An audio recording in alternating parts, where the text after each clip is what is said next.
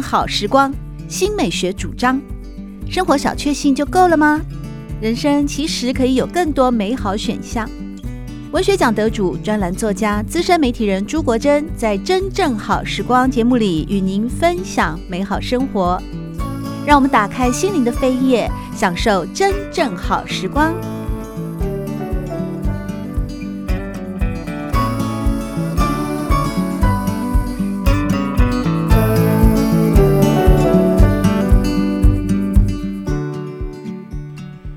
朋友们好，欢迎来到真正好时光的节目里。在今天，我们邀请到心灵工坊成长学院讲师魏红静老师，来和大家分享的是拥抱阴影，从荣格观点探索心灵的黑暗面。魏老师在推荐序的时候啊，又和读者们呢会诊了关于这个阴影啊，从阴影的前身情节到二元对立，情节与阴影之间的一种呃互相的关系。这个二元对立啊，我觉得真的还挺有意思的。关于二元对立的解释，为什么呢？因为包括像这本书的作者罗伯特强森呢，他都有提到，他说世界上每一项美德都是因为对立的存在而产生效用的。没有黑暗，光明就没有意义；没有阴性，阳性就没有意义；没有遗弃，照顾就没有意义。真理总是成双成对的出现，我们必须忍受这一点，才能在现实中存活。受折磨代表允许，从这个角度来看，我们都深受二元对立的奥秘所苦。所以，如果像这样的解释如果成立的话，那透过了这本《拥抱阴影》，是否？作者还有哪一些是试图要告诉我们，并且帮助我们来面对阴影的折磨也好啦，困惑也好啦，纠缠也好，我们有什么方法呢？从专业的角度来来说，当就是就是求助求助分析师了，因为有一个专业的分析师来帮助我，帮助我们那个把这些把这些问题看清楚，然后呃，这可能会比较。呃，对自己做整合是有所帮助的。如果是说在一一般的层面上面哦，一个人哦要认清自己哦，其实不太容易。要做一个好人哦，其实有很多的很多的典范。那通常呢，学习做一个好人呢，我们只能模仿做模仿做一个好人。我们其实应该要从另外一个角度去看哦，就是说。我们为什么会觉得他是好人？就自己问自己，就是呃，我为什么会想模仿他？我为什么会想学习他？是我觉得我不足，我觉得我不够。那我觉得我不够，我觉得我不足的那一部分，他是不是普遍的？普遍的，每个人都觉得这个是我不足的，这个我是是我不够的。拿简最简单的例子来说好了。呃，甚至更世俗的例子来说，好的，每个人都觉得自自自己很穷。那为什么会觉得自己很穷？通常都是比比比我们呃比我们周边的亲朋好友，你觉得有周边有呃的周边有更富有的亲朋好友，那你就会觉得自己自己很穷。那所以这个穷跟不穷，穷不穷跟不穷，通常都是对照对比出。那如果把这个对照跟对比的参照性拿走了，拿走了之，这个就变得很有趣了。到底有没有所谓的真正的好跟真正的坏？那真正的好跟真呃所谓的好跟坏都是对照跟对比参照出来的。这个是在哲学上面的二元对立的二元对立的一个矛盾。我们要怎么去整合这个这个东西？这个路径哦，这个路这个路径哦，其实哦很困难哦。这个困难呢，是因为他必须要走过受苦的那一呃受苦的那个那个那个那个经历，就你要真的真真实实的去面对自己最苦最最痛的那一部分，你要去看着他，然后你要去把它客体化，就好像你在看别人在受苦，你在看别人在受苦在受难一样，然后。你去跟那个苦、跟那个难去对话，然后你去告诉他，你会想想看你自己，你会去怎么样安慰那一个受苦、那一个伤疤、嗯，那那个伤疤，然后那个痛苦，你会去怎么安慰他？通常经过这样的这样的一个过程哦，会让自己会比较容易面对这种二元对立的这种这种苦难。魏老师建议大家说，如果读者或者是我们一般在生活里面啊，如果面临到像国珍刚刚的提问，二元对立，它当然是一个比较。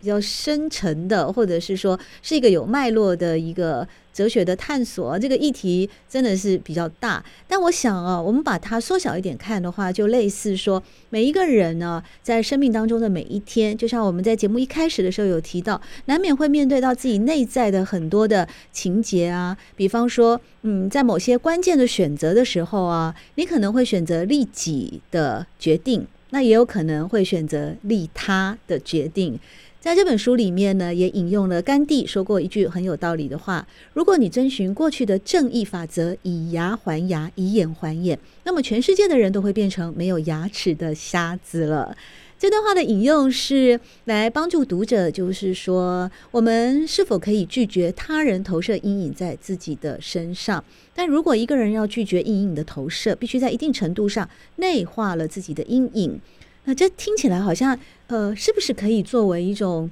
自我练习？特别是我们如果阅读这一本《拥抱阴影：从荣格观点来探索心灵的黑暗面》的时候，也可以帮助自己更加的了解自己。包括像作者引用的圣雄甘地的这一段话，其实他最后是希望大家，呃，能够学习到，也是一个建议了哦，去。爱我们的敌人，但如果内在的敌人，也就是自身的阴影，正等着扑过火来，扑过来火上加油啊！好像这个这个途径也是蛮困难的，但他多少也是提供了一个学习的一个方向，是吗？是。那当然，甘地的这种理理想，对对这个世界上绝大部分人的大概都做不到了。这个当然，所以他是圣雄。对，这个像耶稣说。耶稣说：“你人家打你左脸，你在右脸让他让再再再让他打，或是说你觉得你没有罪，你就把石头丢向那丢向那个那个女人。我想在这个现在的这个这个世界这个社会哦，这个真的都完全行不通。我们哦，所有人都有罪，但是我们哦会选择去不去面对我们的那个那个那个罪，那因为我们太难太难去。”太难太难去跟别人揭露了，但是如果说已经知道说自己是有罪的，自己是有阴影的，这其实哦，这其实已经是已经是迈出第一步了。你不管你揭不揭露，最少你知道自己是有阴影的，自己是有自己是有罪的。我的建议哈，通常这可以透过一个仪式化的过程。那个那个仪式那个仪式化的仪式化的过程，就是你可以不用面对别人，这个有点像那个那个呃，就是去跟神父祷告了。你你要你不知道神神父也不知道你是谁，你也不知道神是哪哪哪一位神父。比如说你先你今天你很你现在是非常非常生气，你是很气一个人，那你又没有勇气去杀人，你也你也不能真的去杀人，那你怎么办？你回去有出气娃娃。可呃可以打他，或者是说你们家有你有一个信仰，你有一个告解的神，告解的对象，通常就是透过一个中介的一个第三者，然后你有一个仪式仪式化的那个过程，那这个仪式化这个仪式化的过程哦，可以协助你把那个能量投射出来，就投射在无害的那个仪式的过程过程，去把它疏解掉。就像希腊人，古希腊人啊，古希腊人很早就知道说，这个人生是无意义的，这个人生是痛苦的。人生最好的事情是什么？就对希希腊人就说，人生最好，人生最好的事情就是没有出生。如果这是最好的事情，那第二好的事情是什么？第二好的事情就是赶快去死。那如果这两件事情都 都都目前做不到，做不到的话，那集体可以做什么？所以他们创造的悲剧。那在那个悲剧的英雄里面，所有的希腊希腊的这些歌剧，希腊的这些古希腊的这些那个悲剧的形式，到最后就是一大群人就在歌咏那个陨落的陨陨落的那个那个那个那个英雄。我们所有的观众把那个情绪就投射到那个陨落的英雄那个上面，然后你就融合在融合在那个那个大合唱的那个那歌咏里面啊，你就会发现说，原来我就是。集体的一部分，我就是完全融合在那里面，然后就升华了，这些东西是我们个人个人能做的。至于说，就是说有些这些圣人啊什么的，这些这些鼓励哦，我们是真的是可以只能拿来参考了。那也不能说哈，一下子就把那些当做你的目标，或是当做你的行动准则，那那样会会更痛苦的。对，嗯，呃，我很喜欢的一句话，在我们中国哲学里面的。书籍典籍的《中庸》里面有一句话说：“取法乎上，仅得乎中；取法乎中，仅得乎下。”这些圣人的箴言哦，固然是一时之间难以抵达，但有的时候把它拿来作为，我认为了，把它拿来作为一种哦标的，好，或者是一个前进的方向。呃，这么高远的目标，我们当然达不到。但如果没有这样高远的目标，我可能连最起码的都做不到。所以，它可以说是一种向往了。那确实也不能说把自己一定要逼到哦 那种成圣成佛的处境哦，这个好像也太极端了一点哦。在今天呢，我们邀请到的是心灵工坊成长的成长院的讲师魏红景老师，带大家一块儿呢进一步的导读以及赏析。拥抱阴影，从荣格观点探索心灵的黑暗面。在这本书里面呢，这本书的作者罗伯特·强森，他有提到，在荣格观点里面的浪漫爱情会化身阴影，但同时呢，中年危机也是一种阴影哎，在中年危机的部分啊，呃，书里面有提到，我们在成长的过程当中啊，刚刚迈入成年的时候，几乎都在学习规矩，我们要为工作做好准备，要学习社交礼仪，要经营婚姻，还要会赚钱。但是到了中年呢，文化过程大致上都完成了，而这个期间呢，甚至人生会有点过于紧绷了，因为你所面对的两套对立的观点哦。可能就是成长过程里面，就在尤其是阴影当中的一些二元对立的这个部分吧。那需要用一些崭新的方式来处理，所以我们无法再允许自己被对立的观点撕扯，压力就变得很大。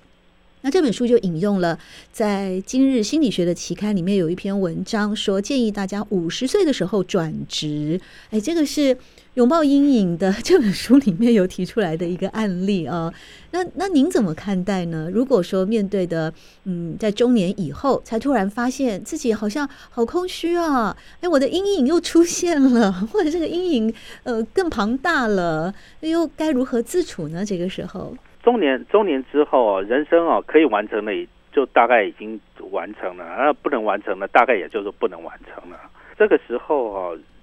就是要面对真实的那个自我，真的自己想要什么，然后这个自己想要什么哦，其实是要多方去尝试的。有时候我们不不是，比如比如说在中年，在中年之后，大家呃很多很喜欢去上很多课啊，然后去那个去去去学很多东西呀，表面上哦。很多人说啊，这些就就就是我好像是说在弥补我以前没有我失去的，但是可能哦，可能要更问自己的是说，那个真实可能是说我是在填补我的时间，我是把我自己的时间填满，让我让我没有办法再去更深入的去思考，更深入的面对真实的那个自我，真实的要的是什么，是什么东西。中年呢，我的我的建议是有几个东西啊，那古老古老的智慧哦，真的还蛮蛮有用的哦。就是希腊人哦，就是亚里士多德哦，希腊亚里士多多德他那时候教导人们哦，就是我们要学七门学问嘛。七门学问对希腊人来说，那个叫做自由七书啊，就很像那个中国人的六经一样啊，就是你要学那个。呃呃，就是要学文法、修辞、逻辑啊，天文、几何、呃，音乐，还有算术，这个叫自由七书，这是让你心让让你心灵得到得到释放的那个根本呃，就是根本的学问。那这些东西是有道理在里面啊，绝大部分很多东西是大家不会想再去碰的，比如说比如说算术。几何、天文，啊，还有那个逻辑，这个这个是一般人不会想再去碰啊。音乐是可以碰的，就是音乐它，它它是一种宇宙的和谐之道。学习音乐或是学学习写作，写作就开始写东西，因为这个就可以协助你心灵心灵去很直接的去表达出来，不是要写给任何人看，不是要唱歌给任何人听，或是说吹奏什么乐器给任何人去那个呃去去去欣赏，而是说让自己去学习到那一种。古人已经发现了，他跟那个跟宇宙和谐的，就有一个和谐的道理在里面。当然最好了，如果真的还没有识字的话，而且有那个决心哦，可以开始去学算术，学学数学。那个那这时候搞不好还可以发现那种数学之美，然后这可以得到更深的那种。更深刻的那那种那个心灵的解放，因为数学啊，在古希腊人来古希腊人来说，他他是揭开那个宇宙的奥秘，然后他是所有的神秘主神秘主义的始祖，这不是没有道理的。最少最少我们可以学音乐，我们可以学写作，那其他的哈、至于说。很多人很喜欢到处去听演讲啊，到处去那个，就这里听啊，听别人怎么说，听别人怎么讲，哎，听了好像都好好有道理哦。回去了一件都做不到。那然后去信很多的那个宗教，尤其是新兴宗教，新兴宗教这种在社会上面的流行，这些这些所有的新兴宗教，几乎它的根底都跟 New Age 的那一种东西有关系。New Age 它作为一个新兴宗教，它没有问题。可是呢，它非常，它现在还处于在很粗糙的阶段，而且它是被现代的资本主义跟消费主义它呃利用了。所以 New Age 要非常非常的小心。这个跟 New Age 经常会把荣格当做他们的祖师爷，可是呢，荣格是绝对反对这件事情的，因为荣格他是觉得他是反对我们被集体无意识控制，因为集体无意识那个就像一个无垠的海洋，当你投身到那无垠的海洋里面，通常的结果是你被吞噬了。New Age 的思想，很多的上师都会告诉你就，就你就放开自己吧，你就投身在那个海洋的怀抱里面吧，你就徜徉在那个海洋的怀抱里面里面吧。天气好的时候还可以，如果起风暴了怎么办呢？嗯，对，所以这这些真的都要回归到自己的身上，学一个东西，一门深入，好好的去掌握它，把自己心定下来。那五十岁以后找另外找一个工作，我想不必了。五十岁以后找不到工作了。对呀、啊，我也这么觉得。对啊，那有人更还有还有那个那种更实际的、更实际的那那种建议，就是说五十岁以后，你说孩子也都长，孩子也都长大了，你什么也都你钱也都赚够了，最好最好就那个两个人商量好，那就离婚吧。那钱一人一人一半，放自放各自的身心都自由。这个也是一个很好的建议，还有人真的有人这样做，可是做了以后，我我就听过美国有有一个富婆，她就是这样做啊，然后跑到非洲去，然后当了那个什么非非洲的非洲的部落酋长的夫人，就会去去了三年之后，还不是又回来，就又找分析师好好的继续分析。所以有时候呃，远离或逃避，并不一定是解决问题的最好的方法。在这一本《拥抱阴影：从荣格观点探索心灵的黑暗面》其中的第三章哦，告诉大家灵光。那魏老师在推荐序里面有提到说，灵光是整合阴影的唯一法宝。在这样的一个呃灵光的疗愈的本质哦，这个章节里面的探索呢。这本书的作者首先就告诉大家说，所有的语言都是灵光哦，也就是我们喜欢说话聊天的原因哦，可以让破碎的世界恢复圆满。所以语言也具有一种疗愈的功能，就像刚才魏老师和大家建议的。你可以去画画啦，听音乐啦，写作啊，从内在去寻找一种创作的能量跟动能啊，或者是可以帮助我们，无论是面对阴影或克服阴影的一种比较积极的方法。但另外一方面呢，哎，这本书呢，强森呢，他也告诉我们哦，其实我们也应该关注到内在的心灵。同时呢，也引用了一个中世纪神秘术士所说的话：“寂寞的解方是孤独。”那在这一方面，希望我们能够正确使用语言来作为一个疗愈力的媒介的同时，也要认识自己的，嗯，面对自己的那个独处的环境，更加探索的内在心灵的层面。这两者之间要如何取得平衡呢？语言哦，语言这个这个东西哦，呃，古希腊人认为说哈，这个我们讲话哈，它是直接就是接到我们的心哦，然后跑出来的。如果是我们没有刻意的去修饰的话，好，所以呢，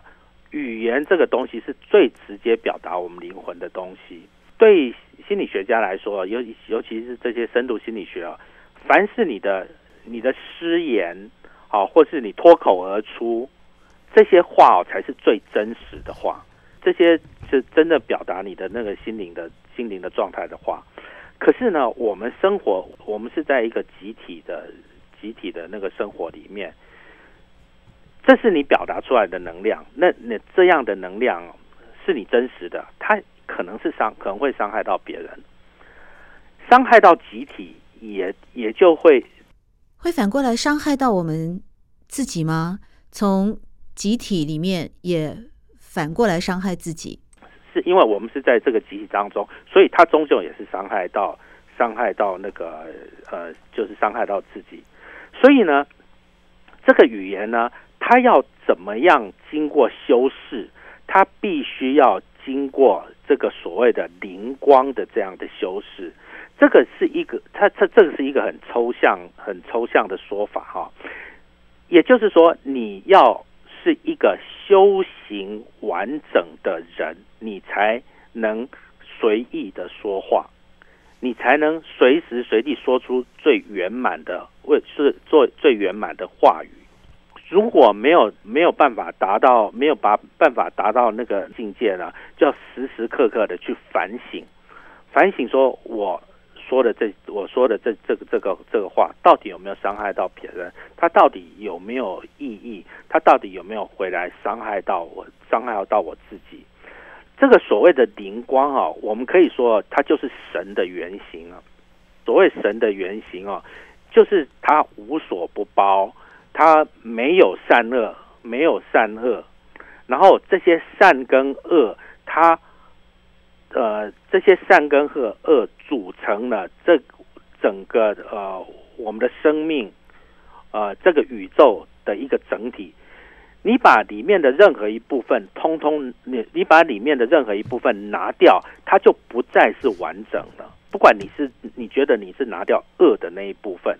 或是拿掉善的那一部分，这个都不会是完整的、完整、完整的部分。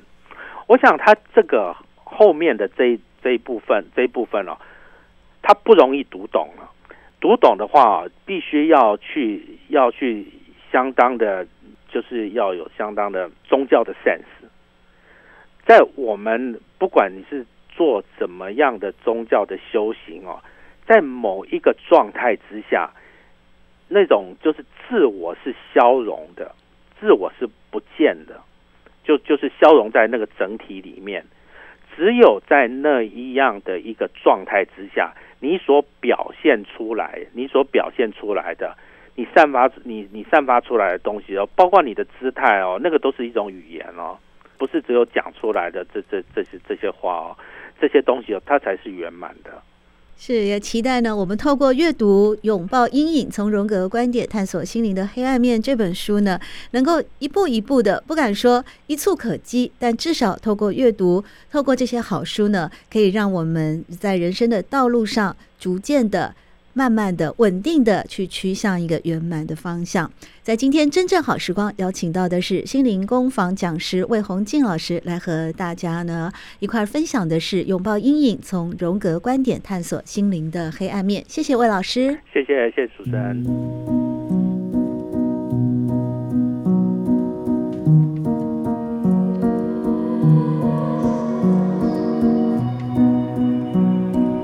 真正好时光，每个星期六早上八点钟到九点钟，在汉声广播电台全国联播网播出。节目在广播频道播出之后，也会上传到汉声广播电台的官网。在官网当中，您可以在经典回放的单元里搜寻“真正好时光”，随时收听到国珍为各位制作的精彩内容。喜欢朱国珍制作主持的《真正好时光》，欢迎您订阅、分享或留言，随时保持互动，一起共享美好生活。